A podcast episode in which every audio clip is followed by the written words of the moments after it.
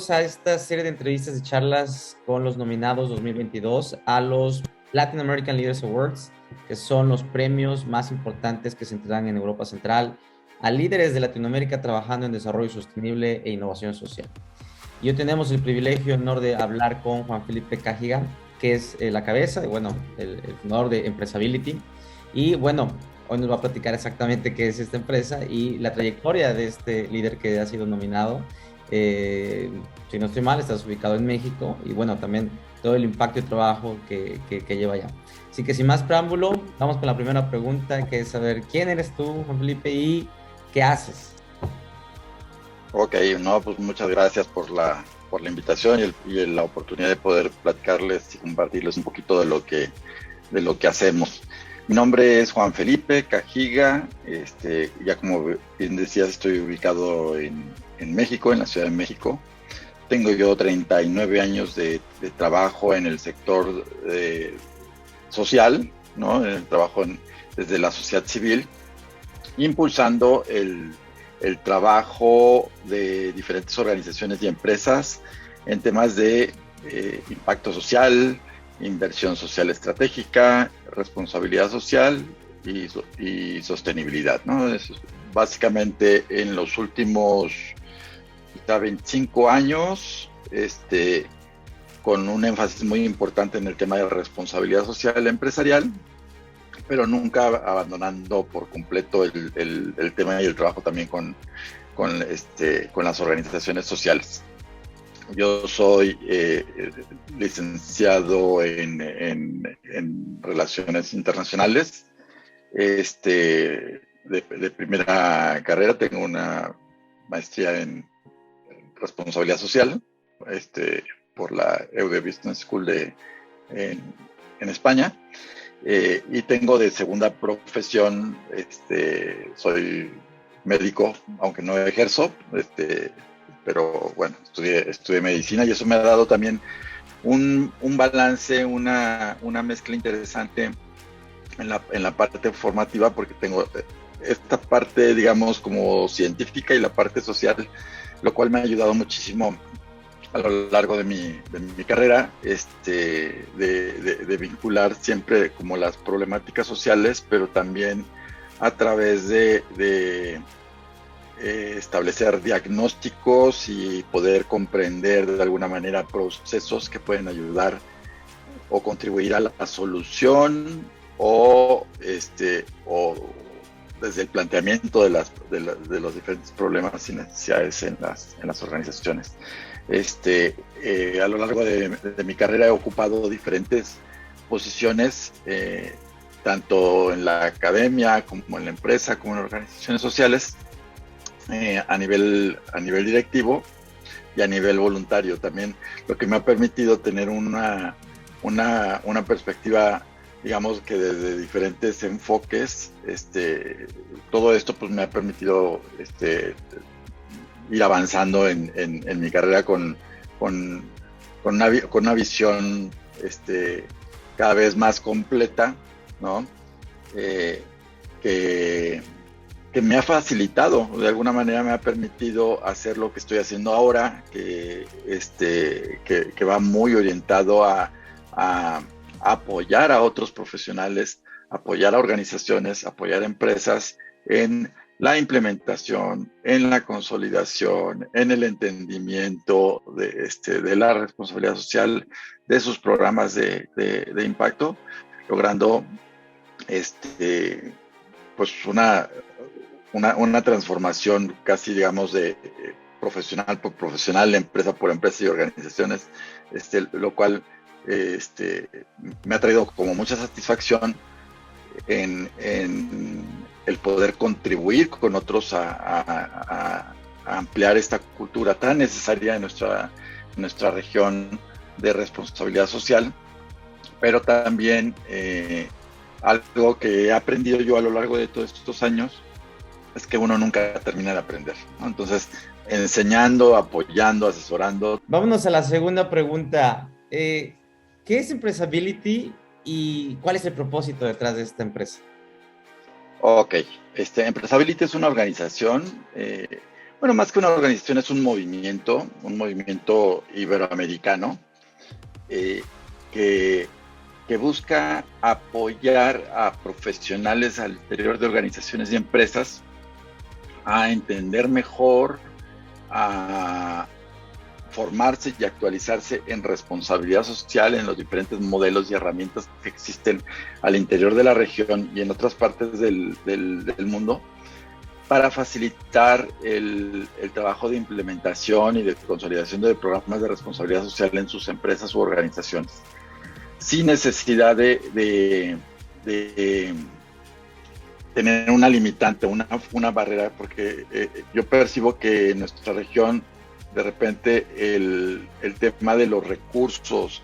la conectividad, las relaciones, el acceso a la información,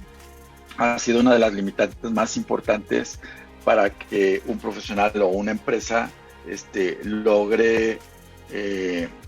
digamos, acortar las curvas de aprendizaje y, este, y poder eh, implementar sus programas de responsabilidad social de una manera eh, rápida, pero también efectiva, ¿no? de, alto impacto. Entonces, a lo largo de, de mis años de carrera, he percibido y he conocido diferentes iniciativas y modelos muy interesantes, muy importantes que están haciendo a nivel de la región, que no le piden absolutamente nada a modelos y a iniciativas y a programas que están haciendo en otras partes del mundo. Eh, pero el problema que tienen es que eh, permanecen como muy en su localidad, ¿no? No, no, no tienen gran difusión. Este, eh, hay poco intercambio de información y de buenas prácticas al, interior de la, de la, ya no hablemos de países de la, de la región, al interior de los mismos países pocas veces este, se establecen estos mecanismos de, de, intercambio y de colaboración, lo que hacen que el profesional de la sostenibilidad o el profesional de la responsabilidad social sea como, como un solitario, ¿no? Este, muy inmerso en su día a día, muy inmerso en sus, en sus, en sus problemáticas y con poca oportunidad o con muy poco eh, espacio para la formación, para la colaboración, para el intercambio de experiencias y la actualización. Entonces, lo que buscamos como, como Empresability, como Movimiento Iberoamericano de Responsabilidad Social, es conectar a profesionales este, que ya están desarrollándose en el campo de la responsabilidad social y la sostenibilidad, aquellos también que están queriendo iniciarse en, este, en estos temas, eh, a, apoyarlos, acercarles la información, a acercarles las mejores prácticas, a fomentar la colaboración y el aprendizaje entre pares, ¿no? este, a través de diferentes cosas, a, través de, información, a través de webinars, a través de este, eventos eh, tipo congresos y, de formación que, este, que les permitan conocer los mejores casos sin importar en qué país se encuentren, este, entrar en contacto con expertos, este, donde la limitante no sea un presupuesto, o sea, tratar de democratizar o, si me lo permites, el facilitar el acceso a la consulta a expertos que están dispuestos a compartir su experiencia, ¿no? Y que uno piensa, no, pues, este, es inalcanzable o a lo mejor me va a costar muchísimo dinero el, poder este, preguntarle a esta persona que, tiene esto, esta experiencia en este, en este programa y nos damos cuenta nosotros que, que hay una gran apertura de, colaborar y de compartir información, pero este, pues lo que hace falta es conectar. Entonces lo que tratamos de hacer a través del movimiento es generar esta, esta red importante de organizaciones y de profesionales y de expertos y a través de un este, de, foros de consulta eh, ayudamos al profesional o a la empresa o a la organización a encontrar este, cuál es el contacto ideal con el que, al que le puede preguntar, que, a quién es el que le puede compartir una experiencia, quién es el que puede darle algo, mejor un consejo que le evite este, errores comunes, ¿no? Y esto lo que ha permitido este, es tener una, eh, un, proceso mucho más ágil, mucho más acelerado de implementación, este, con menos errores y, con un impacto mucho más, más, grande, porque además este, eh, hemos encontrado que, que, muchos profesionales se complementan, muchas organizaciones se complementan, y entonces programas que eran aislados de, una organización, pues ahora lo están implementando varias organizaciones entonces esto ha sido como muy, muy virtuoso. Y lo más eh, increíble de todo esto es que eh, pues lo estamos haciendo no en uno, sino en, varios países. Ahorita tenemos una, una red de más de 3.500 profesionales en toda la región, de diferente, con diferentes niveles de experiencia, eh, expertos en áreas de comunicación, en, gestión ambiental, en, este diálogo con stakeholders, medición de impacto, en fin, en todos los ámbitos que tú quieras y este, te puedas imaginar, que están eh, colaborando y están en una, en una, en una comunidad activa de, intercambio de experiencias, de aprendizaje, de, de, formación, de actualización, de acreditación, en fin. Entonces, ha sido una experiencia muy, muy rica a lo largo de los, esto, digamos que tenemos cuatro años de haber iniciado este, este movimiento y lo más maravilloso es que con la pandemia también eh, esto se detonó, ¿no? Porque mucha gente le perdió ya el miedo al, a las videoconferencias, este, que nuestra región era como un poquito mucho más restringido, ¿no? y, la oportunidad pues de poder colaborar este eh, pues, gente de Colombia con gente de España con gente de México con gente de Guatemala este, sin importar eh, dónde se ubiquen a, qué se dediquen en qué organización están una gran colaboración no y este tenemos la semana pasada acabamos de terminar el tercer Congreso Iberoamericano de Responsabilidad Social. Tuvimos la participación de 1.700 personas este, de manera virtual, más de 85 ponentes, todos pro bono, el evento gratuito. Entonces ha sido algo como muy, muy rico porque cada uno va aportando diferentes, este, pues, su, su, experiencia, su capacidad, sus recursos. Este, unos nos apoyan con la parte de la, de la transmisión, otros con la parte de la difusión, entonces se ha vuelto algo así como muy, muy colaborativo y este, que ha, que ha logrado esto precisamente, que era la, la idea que, que, tenía de generar no una organización, no una consultora, sino más bien un movimiento que, este, que, que hiciera la responsabilidad social algo no exclusivo de las grandes empresas, no exclusivo de quien tenga los grandes presupuestos, sino eh, accesible a todo aquel que quiera transformar la sociedad este, a través de su empresa o su organización. ¿Cuáles han sido? Bueno, esta es eh, genial iniciativa de lo del Congreso, que hiciste la semana pasada, es un número muy impactante. Ah, y se ve que es, es, estás creando un ecosistema muy valioso. Sin embargo, bueno, creo que los eh, aprendizajes a lo largo de estos años de crear este ecosistema y, ver estos números, pues no han sido fáciles, ¿no? Entonces, no. me gustaría saber cuáles son para ti aquellos los retos más significativos o más difíciles que has enfrentado en Empresability. Bueno, el, quizá una de, de las partes más difíciles que me tocó enfrentar fue al principio de, este al empezar a hablarle a la empresa de responsabilidad social, porque había como una tendencia de decir, este, esto es de las empresas grandes, a mí no me toca, este, ¿por qué voy a hablar yo de responsabilidad social si yo estoy cumpliendo con mi como mi función de negocio, o sea, esta parte de, de, meter el tema en el discurso y en la conciencia empresarial fue todo un, todo un reto. Y, este, y algo que no me ayudó o no ayudaba en un principio este, era el hecho de la tendencia de muchas organizaciones a señalar lo que las empresas estaban haciendo mal Entonces, cuando tú llegas con una organización en, un entorno así, con una empresa, hablarle de responsabilidad social, piensa que le vas a señalar los errores, piensa a que la, la vas a exhibir. Y entonces el, el, gran reto fue cómo hablarle a la empresa desde el valor que tiene, ¿no? desde destacar las cosas que está haciendo bien y a lo mejor hacerle ver que no está de cero, que ya tiene muchas cosas que son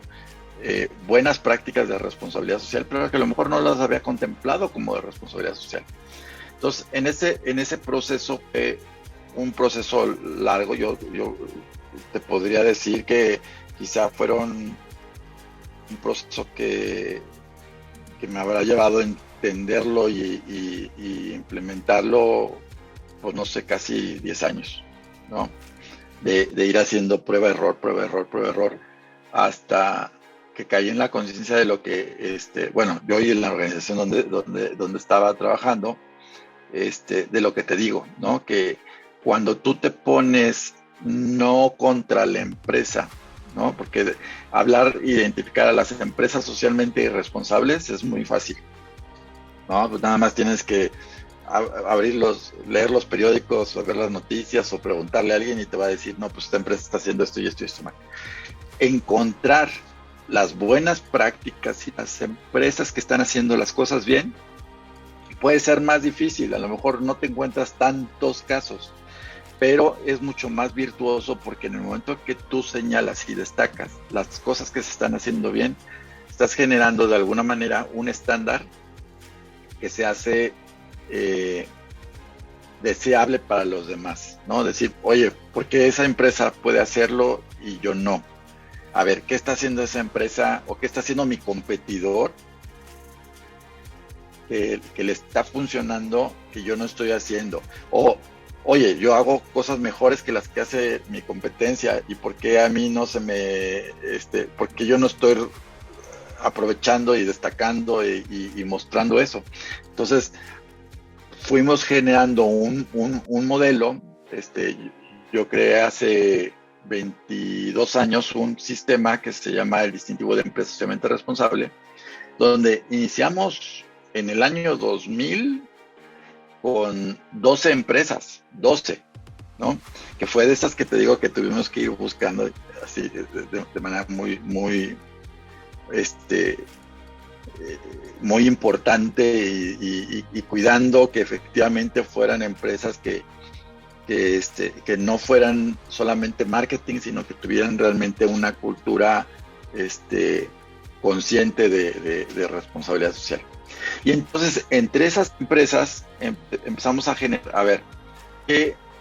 qué cosas están haciendo bien que puedan ser replicables por otras. Y entonces, construimos en colectivo una serie de indicadores y de estándares entre todas las empresas que estaban participando, que eran de diferentes tamaños, de diferentes sectores, pero que pudieran ser implementadas por otras empresas sin importar el tamaño. Entonces generamos un, un pequeño eh, benchmark o un, pequeño sistema de referencia donde las otras empresas que querían formar parte de ese grupo tenían que cumplir mínimo con lo, que las primeras ya estaban logrando. Y el, y el, proceso se iba revisando año con año. Entonces, pasamos de 10 indicadores a 120 indicadores en cuatro ámbitos, ¿no? La ética empresarial, la calidad de vida en la empresa, lo que era lo mismo la responsabilidad social hacia adentro, la, vinculación de la empresa con la comunidad y su desarrollo y el cuidado y la preservación del medio ambiente. Entonces, en esos cuatro ámbitos ubicábamos diferentes acciones y diferentes buenas prácticas que tenían las empresas que se iban sumando al, al proceso y que este, iban subiendo año con año el estándar. Y entonces pasamos del año 1 de este, de, este primer grupo de, empresas con las que piloteamos a un año 20 donde teníamos ya cerca de 2.000 empresas que tenían ya estos, este, este proceso de, de autodiagnóstico cada año, de benchmark, ¿no? Y de, y de visibilidad, porque eran los champions que nos ayudaban a, promover, a sensibilizar a otras empresas a que se fueran sumando. Y este proceso lo replicamos no solamente ya en México, sino después se replicó en, en, en Perú, después este, ahora se está replicando también ya en Ecuador, en Colombia, en Honduras, en otros países también ya el modelo se empezó a, replicar. Y, los, y el éxito es fenomenal porque eh, no estás señalando a la empresa, sino estás más bien destacando las buenas prácticas de, diferentes empresas y se ha generado toda una cultura donde quizá todas eh, pueden entender cosas diferentes de qué es la responsabilidad social o unas le pueden llamar sostenibilidad, otros valor compartido, otras este, empresas con propósito, no importa cómo le llamen, pero van construyendo su propia definición de responsabilidad social y al menos ya, a diferencia de hace 25 años, cuando tú llegas con una empresa a hablarle de responsabilidad social, ya no te cierran la puerta, ya te ya, ya está dentro de su discurso, ya está en su conciencia, independientemente de que el, del nivel que tengan de desarrollo, de implementación, pero ya es eh, muy difícil encontrar una empresa que no te hable de responsabilidad social. ¿no? Entonces yo creo que eso ha sido un avance muy, muy, muy importante. Y esto pues, ha generado también el, la creación de, pues, de, un nuevo campo profesional. ¿no? Hace 25 años la gente que llevaba estos programas pues, era el director de recursos humanos, el director de comunicación, el director de legal, que le adjuntaban la función de responsabilidad social. Y ahora ya vemos directores de responsabilidad social, directores de sostenibilidad o coordinadores o vicepresidentes incluso, y un programa, además, este, programas ya de actualización en universidades, de formación, licenciaturas, maestrías, doctorados, que hace 25 años pues era casi imposible pensarlo siquiera, ¿no? Hablando obviamente de, de la región, no, no, estoy hablando de, Estados Unidos o Europa, que, este, donde estos temas pues ya de alguna manera han, tenido una, una una proyección y una evolución pues, este, anticipada y, en algunos casos pues, mucho más acelerada. ¿no? Okay. Juan Felipe, has compartido un poco acerca de los éxitos que han tenido, pero esta vez me gustaría, y esa es la cuarta pregunta, preguntarte exactamente cuáles han sido en cinco puntos o tres puntos, si quieres, esos, esas claves, esas lecciones de éxito y liderazgo que, que, que, consideras las más relevantes. Mira, creo que algo muy importante es entender que eh, hay una sola responsabilidad social. O sea, la responsabilidad social tiene que entenderse caso por caso. O sea, cada empresa, cada organización tiene una cultura única, ¿no? Que la conforma su gente, su entorno, sus grupos de relación. Y la sociedad espera cosas diferentes de, de, una, de la empresa A que de la empresa B aunque puede ser que la empresa A y la B se, desarrollen en el mismo sector, pero cada una va a tener su forma de hacer las cosas. Y eso no quiere decir que una sea más socialmente responsable que la otra, simplemente que tienen una, forma diferente de entenderlo. Entonces, eh, eso yo creo que es muy importante, que cada organización tiene que entender y definir su propia responsabilidad social y ser congruente con ella. Eh, segundo, yo te diría también que los motivadores. Antes me preocupaba y, me, me, ocupaba muchísimo el cuidar cuál era la motivación de la empresa para entrar en el tema responsabilidad social, ¿no? Que no fuera por una cuestión de mercado, de imagen, de, este, pues de interés propio, ¿no? Este, porque si algo he aprendido a lo largo de estos años es que no importa cuál, cuál sea la motivación de la empresa para entrar en el mundo de la responsabilidad social o empezar a implementar programas de responsabilidad social. ¿Por qué? Porque una vez que está dentro, se convierte esto en un en un mecanismo que le va llevando a la empresa a, profundizar, a implementar, a irlo ampliando que cuando menos se da cuenta ya no importó cuál fue su motivación, si su motivación fue genuina o no genuina, o fue por, por presión social o presión del tipo que tú quieras, porque al final está generando una transformación al interior de su organización. Y entonces, después de unos años, empiezan a ver los beneficios que trae eso. Entonces, si no estaban convencidos, se empiezan a convencer y entonces este, es mucho más costoso para una empresa este, de tener programas de responsabilidad social que ya tenga implementados a, decidir no entrarle. ¿no? Entonces, este, si yo ya estoy dentro, para la empresa va a ser eh, más costoso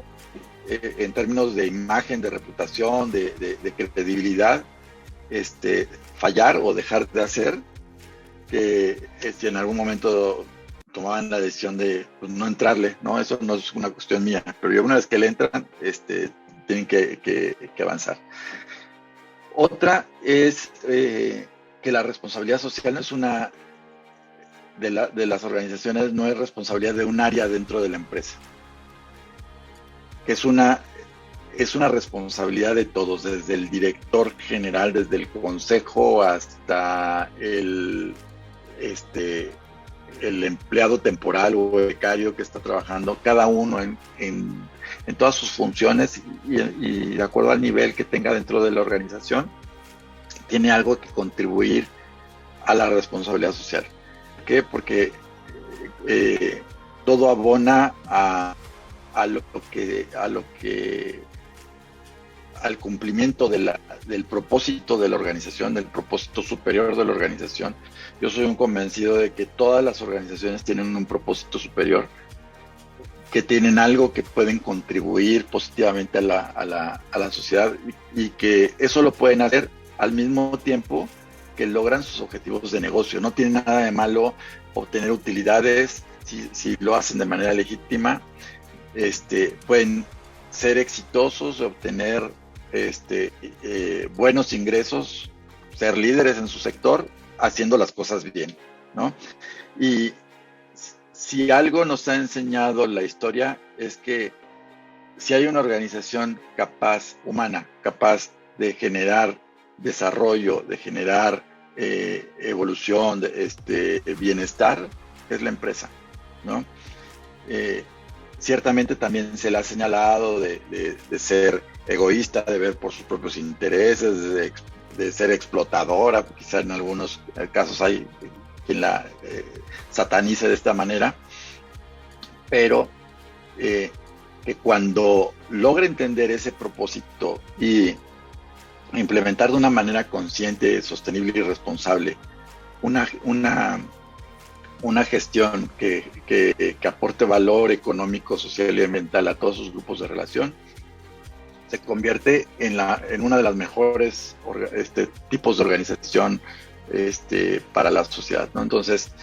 ese es el tipo de empresas que tenemos que privilegiar, ese es el tipo de empresas que tenemos que ayudar a construir. Eh, otro, otro aprendizaje muy importante es la colaboración, lo que, lo que te he venido diciendo a lo largo de esta, de esta plática, ¿no? El, el que todo el mundo tenemos que, entender que los desafíos que nos presenta la sociedad, como los objetivos de desarrollo sostenible, este, que, nos marcó, que nos está marcando hacia el 2030 Naciones Unidas, son desafíos tan grandes que no los puede eh, atender o resolver un gobierno, una empresa, una persona. Tenemos que colaborar y tenemos que, trabajar entre todos, ¿no? Y, solamente colaborando, este, cada quien aportando su granito de arena, es que vamos a lograr enfrentar esos desafíos de una manera exitosa. De otra manera, este, mentiría quien te diga, Ten la, este, tengo la fórmula o yo puedo hacerlo solo o mi contribución es la más importante y los de los demás no es así. Este, creo que este, tenemos que, saber poner a, las, a la persona en el centro de las organizaciones y el entender que son las personas las que, las que construyen día a día la responsabilidad social de nuestras organizaciones. Y lo podemos hacer colaborando. Gracias por esta increíble entrevista, demasiado, este, no, gracias digamos, uh, informativa. Eh, creo que has eh, compartido grandes lecciones hoy. Así que, eh, bueno, a todos, por favor, conozcan más la historia de Empresability, sobre todo de Juan Felipe Cajiga, Cajiga y invitados a que voten también y que puedan contactarlo y conectar con, con su trabajo. Muchas gracias, Juan Felipe, y felicidades nuevamente. No, gracias a ti, Roberto.